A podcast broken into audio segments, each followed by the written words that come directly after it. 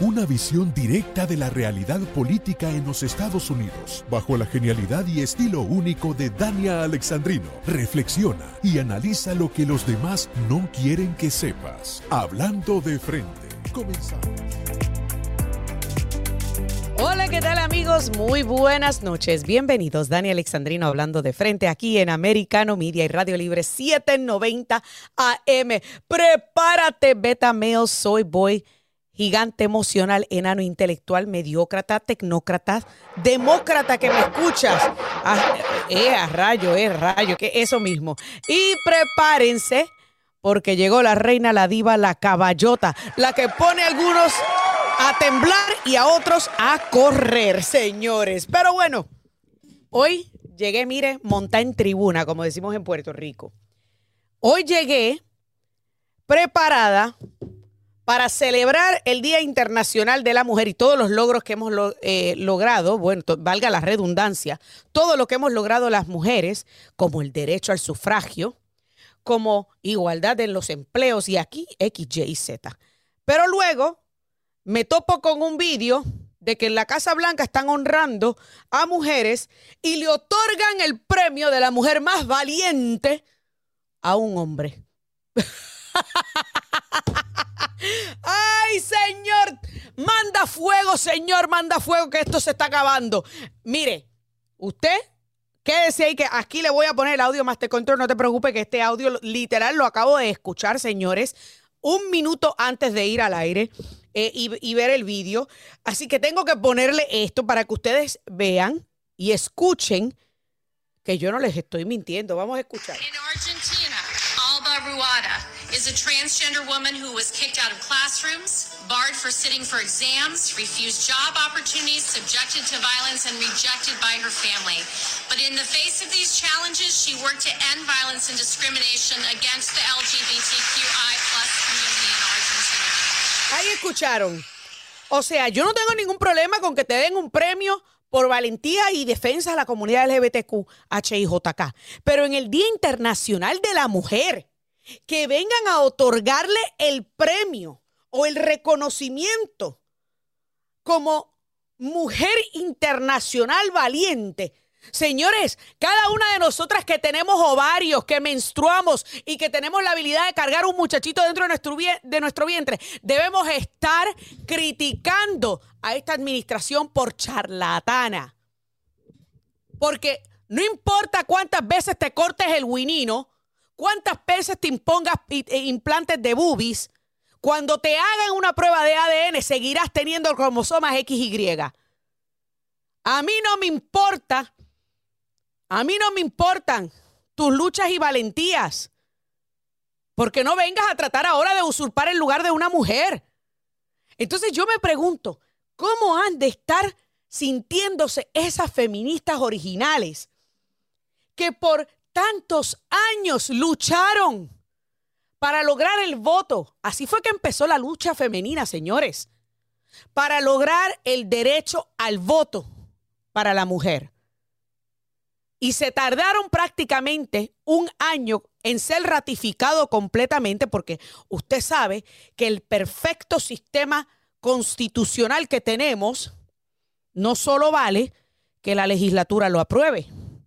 Tiene que pasar por dos terceras partes del Congreso, dos terceras partes del Senado y dos terceras partes de los estados que también tienen que ratificarlo. El último estado en ratificar el derecho al sufragio para las mujeres fue el estado de Texas. Y eso fue para allá, para 1919. Entonces yo me pregunto, ¿cómo han de estar sintiéndose todas esas feministas que cuando se tiraron a la calle se tiraron bajo nieve, lluvia, en tacones, vestidos largos y con sus criaturas al hombro y en coche para poder exigir los mismos derechos que los hombres a votar? ¿Cómo han de estar sintiéndose que hoy día un hombre está usurpando el lugar de, una mujer. Que un hombre está recibiendo los reconocimientos que se supone estén designados para nosotras las mujeres por todas las luchas que también hemos librado. Y que quede claro que esto no tiene nada que ver con la comunidad LGBTQ. De que han librado sus luchas también, perfecto, han librado sus luchas. Pero no vengan a tratar de usurpar una, una posición y un rol que no le corresponde. Porque, un porque una mujer, una mujer nace mujer y morirá mujer. Si naces hombre y mueres mujer, seguirás siendo hombre. Porque cuando se deteriore todo el exterior y un arqueólogo encuentre tu osamenta y le hagan prueba de ADN, cuando le hagan la prueba de ADN, en ningún momento van a decir, bueno, esto era un hombre que luego de ser hombre transicionó a ser mujer y murió como mujer. No, seguirás siendo mujer, porque la ciencia, la biología, es exacta. La única ciencia probada, la biología, es exacta. Porque usted cree que ya yo, sin ni siquiera poder verle el winino a mi bebé, ya yo sé que voy a tener un varoncito. Porque me hicieron a mí una prueba de sangre y pudieron encontrar los cromosomas de mi bebé en mi sangre para dejarme saber que era un varoncito lo que venía en camino. Y tú me vas a decir a mí que este hombre, que dicho sea de paso, cuando le dieron el premio a Anthony Blinken, el secretario de Estado, le dio un beso y parecía estar como que, mire, así como que un poco inseguro, como, ay, yo no sé si darle el beso o no. Señores, indignante. Indignante. Y esto, lo peor de todo, es que esto viene de una administración cuya nominada al Tribunal Supremo ni siquiera sabía describir lo que era una mujer. A pesar de que por ser mujer y por ser negra, es que a ella la nominaron a esa posición. Así de tergiversada y perturbada están las mentes del Partido Demócrata. Un partido que tanto se jacta y se llena la boca diciendo ser defensores de aquellos con luchas dignas. Hasta tanto ellos mismos entorpecen todos los logros de esa lucha. Porque sí, por mucho tiempo el Partido Demócrata se ha catalogado como los defensores de la mujer y los derechos de la mujer o qué sé yo cuántos otros disparates ellos dicen. Pero ve, pero luego quieren venir a permitir que un hombre que nace hombre, que si le hacen una prueba de ADN pese a todas las hormonas que se está tomando, la prueba de ADN continuará siendo de cromosomas X, Y nunca jamás, por más medicamento que se tome y más cirugías que se haga, cuando le hagan la prueba de ADN, nunca jamás tendrá cromosomas XX, que son las cromosomas que identifican a una mujer biológica.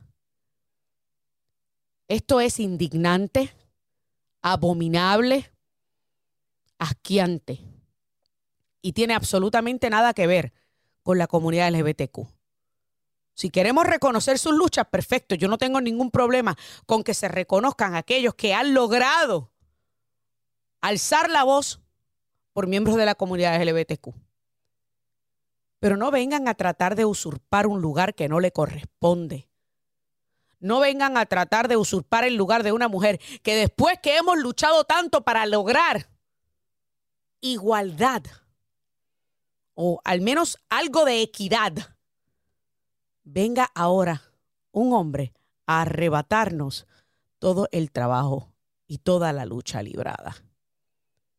No solamente en el activismo, también en la política y de igual manera ahora y mucho más y con mucho más ímpetu en los deportes. Ah, espérate, no solo en los deportes, también en los concursos de belleza. Sí, señores, porque el nuevo dueño de Miss Universe es una mujer transgénero. O sea, es un hombre que nació hombre y ahora es mujer. O se identifica o es mujer porque se hizo toda la cirugía a vidas y por haber. Y que Miss España, que hace unos años mandó una candidata hombre a competir en el Miss Universe, no es la única. El concurso de Miss Puerto Rico Universe recientemente estaba reclutando y lograron tener entre las candidatas seleccionadas a un hombre. Es más, creo que a dos hombres. ¿Dónde va a quedar toda la lucha de las mujeres? ¿Cómo se estarán sintiendo estas feministas originales al ver que todo fue por nada? Que todos los años de lucha, de manifestaciones, de exigencias, de petición de respeto e igualdad, a fin de cuentas, poco más de 100 años después, se está yendo todo por la borda por tratar de ser políticamente correctos. ¿En qué momento, mujer que me escuchas, vas a alzar tu voz y vas a decir, ya basta? Ya basta de permitir la usurpación. Ya basta de permitir la falta de respeto. Ya basta de permitir que nos quieran borrar de la existencia.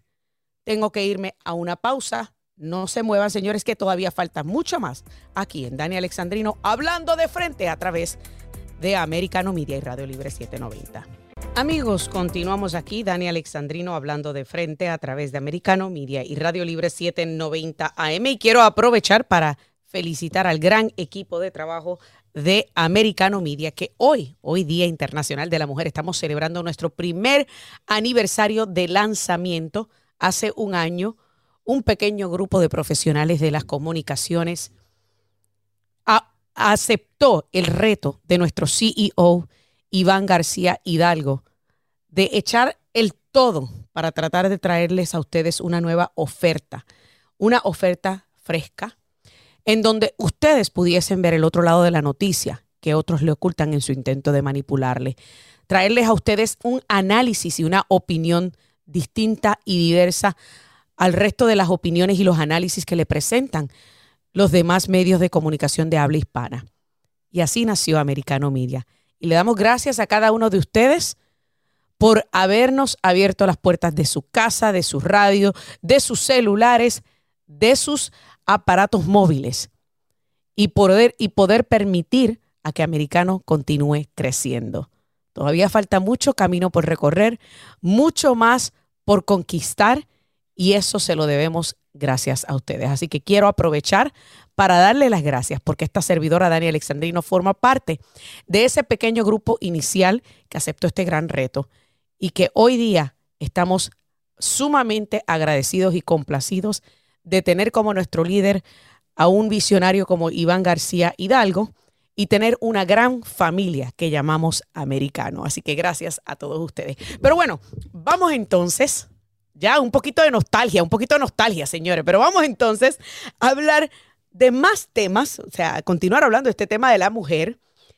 Y obviamente y sí, cumplimos un año de trabajar juntos, mi productor y, eh, Gio y yo, así que gracias al equipo de producción que me asignó a Gio como productor. No lo cambio por ninguno, no se anoten los demás que no van. así que gracias, gracias a Gio y gracias también a los muchachos que están allí en el control, que siempre nos amenizan el programa con la musiquita y los aplausos y todo eso. Lacha, Alain, eh, cuando también está este, Stacy y todos los demás Oscar también que está por ahí, así que muchas gracias a, todo el equipo. ¿A quién? ¿Quién más? Lelis, Lelis, o sea, mira, es, es, un gran equipo el que tenemos ahí también tras bastidores que logra que nosotros desde los micrófonos lleguemos a sus dispositivos móviles y a su radio. Pero vamos entonces rapidito a continuar hablando de el Día de la Mujer y cuál es el rol de la mujer hispana conservadora en la política de Estados Unidos. Un rol que por lo general no es hasta recientemente que está tomando más auge, porque por mucho tiempo, primero que todo, a las mujeres como que nos descartaban en el tema político, y mucho más cuando se trataba de una mujer conservadora. Eso era como que, uy, el cuco, el cuco. Y lamentablemente para los demócratas, hoy día somos muchas más y no tenemos miedo a abrir la boca, a hablar y a expresar nuestra opinión. Y para hablar un poquito más sobre esto, me acompaña una gran mujer a quien admiro y respeto, es ex candidata eh, al Congreso, también veterana, boricua de pura cepa, Mariela Roca. Mariela, buenas noches, ¿cómo estás? Bienvenida. Hola Dani, amiga, ¿cómo estás? Tanto tiempo que no hablamos. Tanto tiempo, tanto tiempo. Qué bueno tenerte aquí en este programa y más para este tema. Tú eras una de aproximadamente una treintena, como unas 30 mujeres hispanas que aspiraron a distintos puestos, no solamente el Congreso, sino a distintos puestos y roles importantes a través de toda la nación por el Partido Republicano, algo que no se había visto jamás, pero que lo pudimos ver en las elecciones de medio término. ¿Cuál es el rol que hoy día están jugando las mujeres latinas dentro del Partido Republicano y dentro del movimiento conservador? Pues sí, Dania, como mencionas, yo me postulé para el Congreso ah, aquí en el estado de Maryland, en el distrito 6, ah, y que, que de tal, en el estado de Maryland nunca ha habido un representante en el Congreso hispano, ni mucho menos mujer hispana eso fue una cosa que pues me dio mucho orgullo poder tratar de llegar ahí.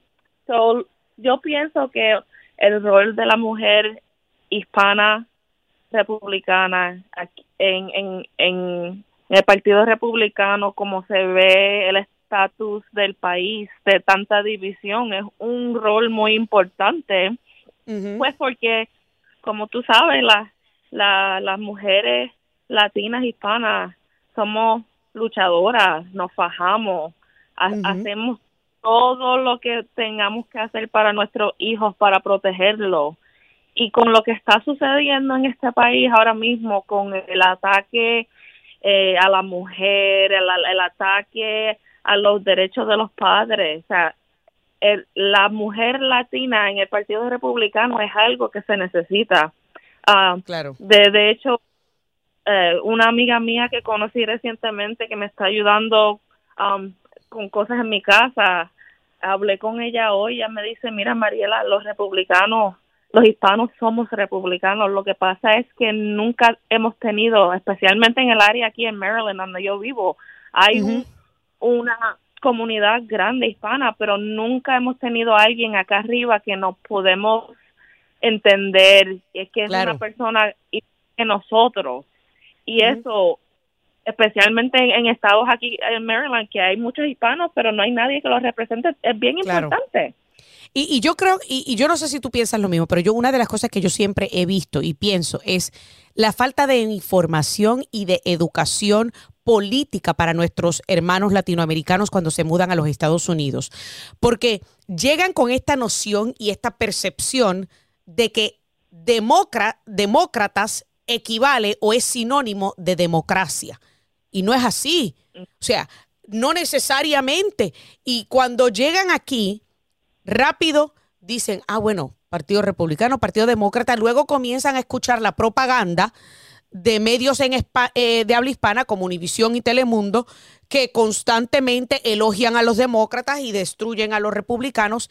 Y la mayoría de los hispanos entonces comienzan a decir, ok, entonces significa que mis principios y mis valores se asemejan con el Partido Demócrata, pero la mayoría, cuando uno empieza a educarlos y decirle, no, mira, tú crees en Dios, que eres en Cristo, ok, eh, estás en contra del aborto, ¿Quieres que el gobierno sea grande, burocrático, malgastador y que te meta la mano en el bolsillo? No, no, no, no.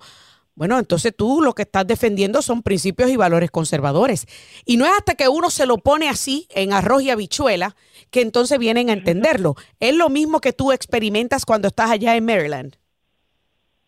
Exactamente lo mismo. Hay de, de tal cuando estaba haciendo mi campaña el año pasado eh, y estábamos haciendo el door knocking, yendo casa en casa a hablar a los votantes.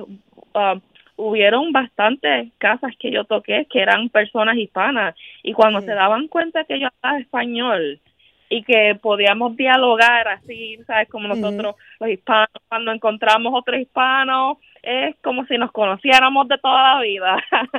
eso es cierto, eso es cierto. No podían creer que una persona como yo, que hablaba, que los entiende, podía estar postulándose para, para algo así. Y es, y es de verdad lo que dijiste ahorita cuando saliste del break, you know, el, el programa de ustedes, Americano Media, yo me acuerdo cuando salió el año pasado, estábamos todos tan emocionados y de verdad lo que ustedes han, han hecho de traerle este mensaje a los um, hispanos republicanos, de verdad se los agradezco mucho porque es algo que se necesita. Claro, definitivamente. ¿Tú crees que todavía falta mucho camino por recorrer para que los hispanos vayan despertando y entendiendo que nuestros principios y nuestros valores se asemejan más a los valores y principios del Partido Republicano?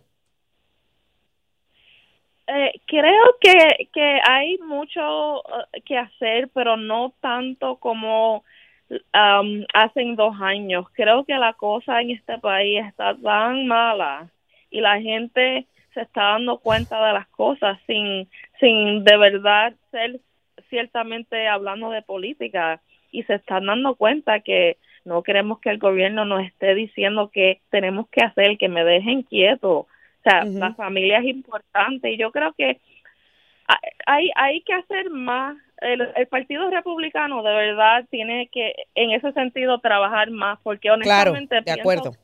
que que hablan, han dicho cosas, que vamos a ayudar a los hispanos, la gente, los candidatos hispanos, y de verdad es un poquito difícil. Y en ese sentido, el Partido Republicano tiene que hacer mejor. Y si yo creo que si ellos de verdad tienen el esfuerzo en las próximas elecciones, en el 2024, la, la, la cosa va a cambiar bastante, porque de verdad que, que tiene que hacer más. Yo estoy de acuerdo hasta cierto punto, aunque en otro, eh, y una de las cosas que yo siempre digo es que no necesariamente que el partido haga o prometa, sino que tiene que activar sus activistas, porque si hay algo que el Partido Demócrata hace perfectamente bien, es que tienen activistas por todas partes y organizaciones sin fines de lucro haciéndole el, las apuestas y el trabajo sucio a los demócratas. Mariela Roca, muchísimas gracias. Primero que todo por estar con nosotros. Felicidades en el Día Internacional de la Mujer. Y número, y número dos, eh, muchísimas gracias por tu servicio a esta gran nación y gracias igualmente. Y linda noche. Amigos, ustedes no se vayan, que todavía falta más aquí en Dani Alexandrino hablando de frente. But first on Fox News. Now, I have to address this because it's been weighing on me, and it intensified after seeing Tucker Carlson last night. Last night, Fox News, with Speaker McCarthy as a willing, capable, and powerful accomplice, aired one of the most shameful hours we have ever seen in the history, in the entire history of cable television. Tucker Carlson is a propagandist publicly pretending to be a newsman. ah, no, pero Joy Reid no es una propagandista. Eh, Rachel Maddow no es una propagandista. Las cotorras de The View no son propagandistas. Ay, Chucky Schumer, Chucky Schumer. Mira, mira. Esto es un ejemplo de cuando los demócratas aman la libre expresión y la libertad de la prensa hasta tanto lo que tienen que decir y publicar difiere de su narrativa. Pero para hablar un poquito más sobre este continuo debate y esta continua controversia sobre la liberación de horas de videos del Capitolio, me acompaña nuestro amigo y director de MRC Latino, Jorge Bonilla. Jorge, buenas noches, bienvenido a Dani Alexandrino hablando de frente. Saludos, Dani, muy buenas noches. Eh, un placer estar acá, compartir contigo. Primero que nada, en el Día Internacional de la Mujer, felicidades para quienes lo observen, eh, quienes lo conmemoren. En mi casa todos los días son el Día de la Mujer. Así, que por lo general obviamos el Día Internacional. Eh, y también feliz aniversario a Americano Media. Gracias, muchas gracias. Hoy es su cumpleaños, hay que prenderle una, velita y un cupcake y celebrar, eh, porque ha sido, de verdad que este año de trayecto ha sido eh, extraordinario lo que ha logrado el, equipo de Americano Media y hay que, hay que, que celebrar eso, honrar eso y hay que definitivamente marcar eso. Muchísimas gracias, Jorge. Así es. Eh, estamos marcando un hito histórico, o sea, y es algo que, faltaba. Hacía falta eh, eh, esta voz, esta frescura y esta diversidad que tenemos aquí en Americano Media. Y sin duda alguna tenemos el hombre indicado para liderar este barco. y ese es nuestro CEO, Iván García Hidalgo. Pero vamos a hablar, vamos a hablar de Chucky Schumer. ¿Tú sabes qué me dio risa a mí? que yo escuché a Chuck pidiéndole a Rupert Murdoch que evitara que eh, Tucker Carlson siguiera publicando vídeos. Y ahí yo tengo dos, problemas con, esa, con esas declaraciones de Chuck Schumer. Número uno, ¿qué hace un senador pidiendo censura de algo. Y número dos, que están escondiendo los demócratas que no quiere que todo el mundo vea. Bueno, en cuanto a Chuck Schumer, en cuanto a Chuck Schumer, yo, yo tiendo a no aceptar lecciones morales de Chuck Schumer. yo, buen, punto, buen punto. Alguien, alguien que, y, sabemos que Chuck Schumer tiende a, a, molestarse cuando se emiten opiniones contrarias a las que él les guste y tiende a incitar turbas contra opiniones que no le gustan. Claro. Sabemos, eh, no fue hace tanto tiempo que él se paró prácticamente al lado de la Corte Suprema y dijo y amenazó a jueces, a magistrados de la Corte Suprema, al juez Brett Kavanaugh, al juez Neil Gorsuch. Él se paró en tribuna y les gritó y les dijo que no sabían lo que les iba a caer encima si seguían con estos fallos en contra del aborto. ¿Y qué pasó? Cierto. Después de, de que se derogó Roe versus Wade, vimos cómo las turbas le, cayeron a, Fuerzas Providas, cómo se manifiestan frente a, las casas de los jueces de la Corte Suprema, incluso siendo ilegal. Correcto. Incitando violencia. Y Chuck Schumer fue quien incitó esa violencia contra jueces de la Corte Suprema. Así que yo no voy a admitir lecciones morales ahora de, de Chuck Schumer respecto a discurso libre que a él no le guste. Y, con eso, y en eso concuerdo contigo. Eh, a, mí me parece que Chuck Schumer es de lo que predica la moral en calzoncillos, eh, porque pues obviamente él eh, tiene mucho que, pedir y que buscar en ese aspecto de moralidad. Pero yo te pregunto, ¿qué, ¿qué pueden contener estos 40 mil y pico de horas de vídeo de pietaje que ellos no quieren que se vea? Porque si esta, que es la administración que pregona en transparencia, pues entonces no se supone que publicando estas cuarenta y pico de mil horas de vídeo de pietaje, eso sea el equivalente a la verdadera transparencia. Se, supone que lo sea. Y, el problema es que estas cuarenta y pico de mil, cuarenta y tres mil y pico de horas de estas imágenes de lo que transcurrió en el 6 de enero del 2021 son, son imágenes incómodas. Claro. Y son imágenes contranarrativa. Y por eso es que, vemos que tanto demócratas como republicanos, Washington oficial no quiere que haya un desvío de lo que fue la narrativa oficial del 6 de enero del 2021, que es que de algún modo el presidente Donald Trump incitó a esta turba que asaltó el Capitolio para impedir que se procediera con el conteo de votos electorales para certificar la elección de Joe Biden. Pero yo, yo me pregunto, o sea, ellos, ellos se creerán que la, gran parte de la ciudadanía es estúpida. Porque, por ejemplo, podemos mencionar eh, eh, o sea, sí, yo, yo, creo que sí, que ellos se creen que la gran mayoría de la gente es, estúpida. Podemos mencionar que incluso ayer mismo el ex jefe de la policía capitolina, Steven Sund, estuvo en el programa de Sean Hannity hablando nuevamente sobre lo que aconteció previo y durante ese, ese, ese incidente en el Capitolio.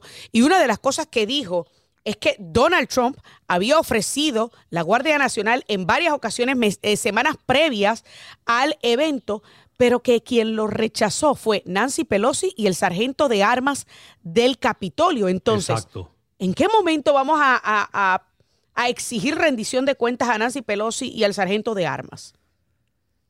cuando la rana eche pelo, francamente. y, por eso es que, y por eso es que, que, Washington DC permanente está peleando como, como gato boca arriba para evitar que salga, que salga lo que pudiera ser evidencia exculpatoria contra tanta gente que está presa por los eventos del 6 de enero, contra eh, para impedir que salgan imágenes que puedan contrarrestar la narrativa oficial. Que acuérdate que, el propósito de esto es sostener y afirmar claro. lo que llamamos el tercer impeachment, lo que podemos llamar el tercer impeachment de Donald de Donald Trump. Que es las vistas del comité del 6 de enero, que sabemos que fue un ejercicio político, fue un ejercicio amañado, claro. donde se seleccionó video. Y no estamos diciendo que no pasaron cosas horribles allí. Claro, y eso lo hemos dicho desde un principio, claro. Hubo violencia y lo que Hubo pasó allí fue turbas. deleznable. Hubo turbas, hubo violencia. ¿Ok? Todo esto se sabe. Pero a la misma vez está esta narrativa corriendo de que cinco policías murieron. Ningún policía murió ese día. Eso es así. Salió, la gente dijo que en un principio que mataron al policía Brian Sicknick con un extinguidor y salieron imágenes de él caminando por el Capitolio Correcto. y luego murió de un derrame. Los otros policías murieron por, por suicidios a los tiempos después. O sea que esto es una narrativa perversa que, que se quiere imponer para imponer esta idea de, de descalificar y, y de hecho de inhabilitar a Trump, ese es el propósito, Claro. de inhabilitar a Trump y de, de tachar a todos sus seguidores como extremistas, como insurreccionistas. Jorge Ramos de Univisión escribió una columna hace poco donde él califica a los republicanos electos que apoyaron a Donald Trump como los infiltrados en nuestra democracia. Ay, santo. Entonces, o sea, los infiltrados. Ay, Entonces, esta ay, Jorgito, ay, En Jorgito. serio, esto es en serio. Entonces, esta narrativa sigue y por eso es que ha causado tanta bulla. Mire, lo ideal sería, Dania, ni que, ni que hubieran esta cuestión de las vistas del 6 de enero o- y que retuvieran su, su video son sacadito o que se lo soltaran a, a, a Tucker, sino que en un repositorio público todos pudiéramos ver Correcto. las cuarenta y pico de mil de horas de, de imágenes para poder llegar a nuestras conclusiones. Correcto. Y es lo que yo he dicho incluso en redes sociales. Correcto. Narrativa de lado y de lado, no, no vamos a llegar hasta el fondo, hasta la verdad. Lo mismo sucede con, honestamente, con los Twitter files. Claro. ¿ok? Claro. Que, que tienes una narrativa de un lado, otro de otro, pero lo ideal hubiera sido que Elon Musk eh, soltara todos los Twitter files de una vez para que todos pudiéramos ver Correcto. a, a qué grado estaba esta colusión entre los servicios de inteligencia, el FBI y Twitter y los otros gigantes de medios sociales para controlar la narrativa, para censurar opiniones eh, de disenso y entonces nosotros llegar a nuestras conclusiones. Claro, y una de las cosas que tú mencionaste, Jorge, y yo creo que, y lo que me queda ya es un minuto, lo que es más triste de todo esto, no es el hecho de que nos estén ocultando imágenes de la verdad de lo que ocurrió allí, es el hecho de que hay cientos y cientos de ciudadanos americanos detenidos a quienes se les están violando el debido proceso de ley, se les están violando derechos constitucionales, habiendo evidencia exculpatoria que esta gente se negó a, a entregar porque sencillamente le importaba más una narrativa que los derechos de ciudadanos americanos. Y eso es lo más así. triste de todo esto. Jorge Bonilla, director de MRC Latino, muchísimas gracias por estar con nosotros. Un segmento no es suficiente para ti, así que para la próxima vamos a ver si te tenemos en dos. Muchísimas gracias, Jorge Gracias Bonilla. Amigos, no se muevan que ya volvemos con la recta final del programa. ByteDance US were willing to cooperate or forced to cooperate, could, the, could they use TikTok to control data on millions of users? Uh, yes, Could they use it to control the software on millions of devices given the opportunity to do so? yes, Could they use it to drive narratives, uh, like to divide Americans against each other? For example, let's say China wants to invade Taiwan, to make sure that Americans are seeing videos arguing why Taiwan belongs to China and why the U.S. should not intervene? yes. Bueno, ahí ustedes escucharon un interrogatorio de Marco Rubio eh, sobre lo que puede hacer China utilizando eh, esta red social llamada TikTok, que muchos de nuestros adolescentes viven ya adictos a ella. Pero yo lo que le digo a usted es lo siguiente. Las agencias de inteligencia confirman que obviamente TikTok es una amenaza para la seguridad nacional. Y ahora varios legisladores se disponen a presentar una, un proyecto de ley bipartidista. Bueno, presentaron ya un proyecto de ley bipartidista este pasado martes que pudiese ser utilizado para prohibir el uso de TikTok y otros productos tecnológicos que fueron realizados en otros países y puedan representar una amenaza en cuanto a la seguridad nacional y los intereses estadounidenses. Señores, estamos hablando de 11 senadores, 11 incluyendo el senador Mark Warner, quien fue el autor principal de este proyecto de ley, que es demócrata, fue acompañado de John Toone, republicano, y el senador Joe Manchin, también demócrata, que fueron los responsables de presentar este proyecto de ley llamado Restrict Act, cuya, cuyo fin o cuyo, cuya meta es prácticamente, de acuerdo a un, un estudio realizado por, esa, eh, por su oficina, es identificar y mitigar todas las amenazas de información y a las informaciones y comunicaciones a través de productos tecnológicos y servicios tecnológicos. O sea, revisar, bloquear y mitigar para evitar que vuelva a suceder.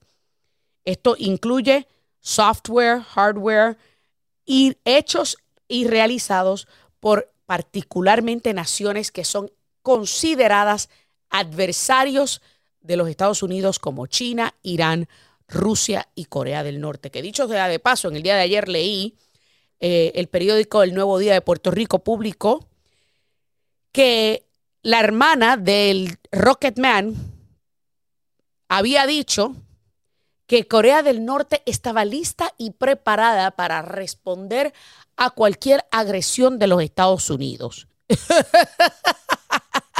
Señores, yo le garantizo a ustedes que si esa amenaza lo hubieran hecho bajo Orange Man Bad, al gordito, mire, ponían al gordito en su sitio nuevamente.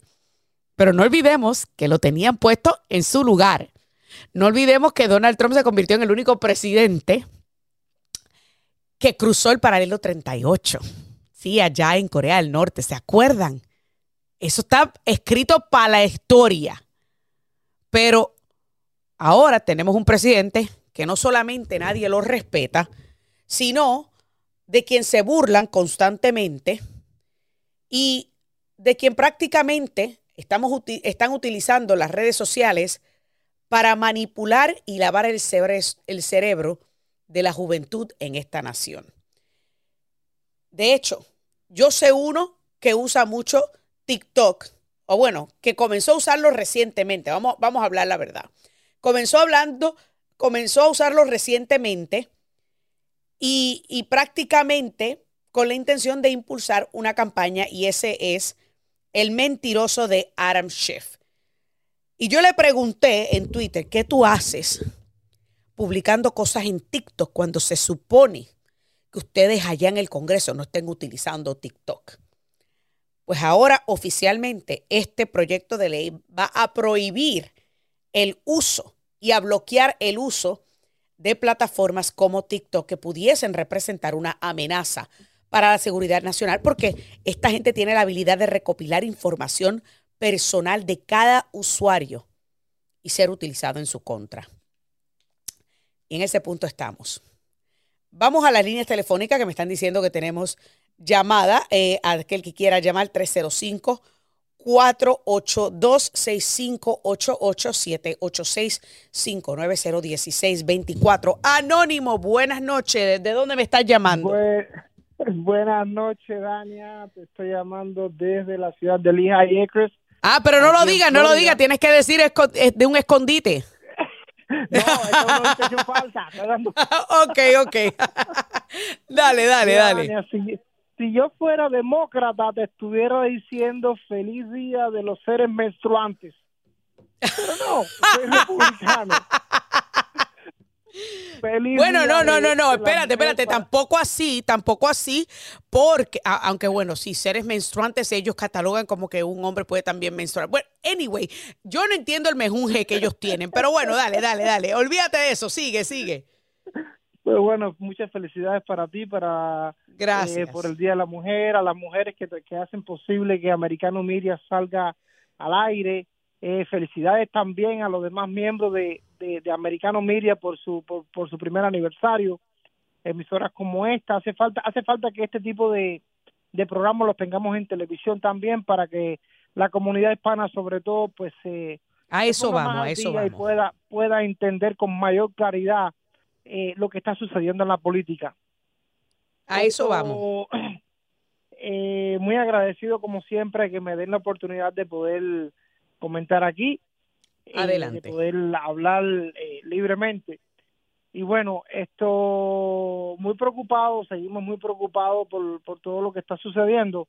Eh, estas horas, estas tantas horas de, de grabaciones del Capitolio que están saliendo, yo pienso que esto es divino, yo pienso que el ciudadano americano tiene que saber eh, con toda la evidencia que hay, que se muestren para que puedan llegar a sus propias conclusiones sin dejarse llevar por lo que dice la derecha o lo que dice la izquierda. Correcto. Yo pienso que la ahí está la evidencia completa para que el pueblo americano pueda tomar sus propias eh, conclusiones y saber de qué parte de, del espectro político eh, ubicarse y a quién creerle. Eh, eh, es una tienes toda la razón. Realmente es una bendición que este americano media y, y nada, me siento muy muy feliz, me siento parte de, de, de, de ustedes porque cada noche estoy todo el tiempo escuchándolo, eh, todos sus programas y de verdad eh, muchas felicidades Dania y esperemos que bueno que, que sean muchos años más y que, que haya mucho que siga americano creciendo. Me gustaría ver a influencers Amén. como Otaola que, que un, un eh, es un buen patriota en tu programa. Me gustaría ver más a Willy Lora, eh, que lo tenías antes en tu show de, de redes sociales. Me gusta, nos gustaría ver también más entrevistas con, con el presentador de la verdad, la verdad, con Alberto Esperón. Yo pienso que nadie como él para eh, sus puntos de vista son muy, muy concretos y aportarían mucho a, a, a nuestra comunidad. Estamos creciendo, estamos creciendo anónimo, así que eh, todavía falta camino por recorrer y sí, hay muchísimos patriotas eh, dignos de tener un espacio en americano, así que nosotros no podemos seguir creciendo, no podemos seguir expandiéndonos y no podemos seguir llegando a más hispanos sin el apoyo de cada uno de ustedes. Así que es importante que cada uno de ustedes comparta con otros eh, sobre nuestra aplicación. Muy pronto, obviamente, estaremos expandiendo a otros mercados, también a televisión. Así que eh, es importante que cada uno de ustedes comparta sobre, eh, con otros y hablen sobre la aplicación de Americano Media para que puedan apoyarnos en y llevarnos con ustedes en cada momento, porque esto es solo el comienzo. En un año hemos logrado muchísimo. Estamos creciendo sumamente rápido y eso se debe gracias al apoyo de cada uno de ustedes. Y gracias a, ti, Anónimo, por siempre decir presente en nuestros programas, por siempre estar dispuesto y traer a la mesa una buena conversación con datos a la mano. Sumamente agradecidos de contar con ese cariño y con ese respaldo de personas como tú. Se me acabó el tiempo. Gracias a cada uno de ustedes por habernos acompañado en este pasado último año de nuestro primer año al aire en Americano Media. Esperamos poder contar con ustedes por mucho tiempo más. Que Dios me los bendiga y hasta la próxima. This podcast is a part of the C Suite Radio Network. For more top business podcasts, visit c-suiteradio.com.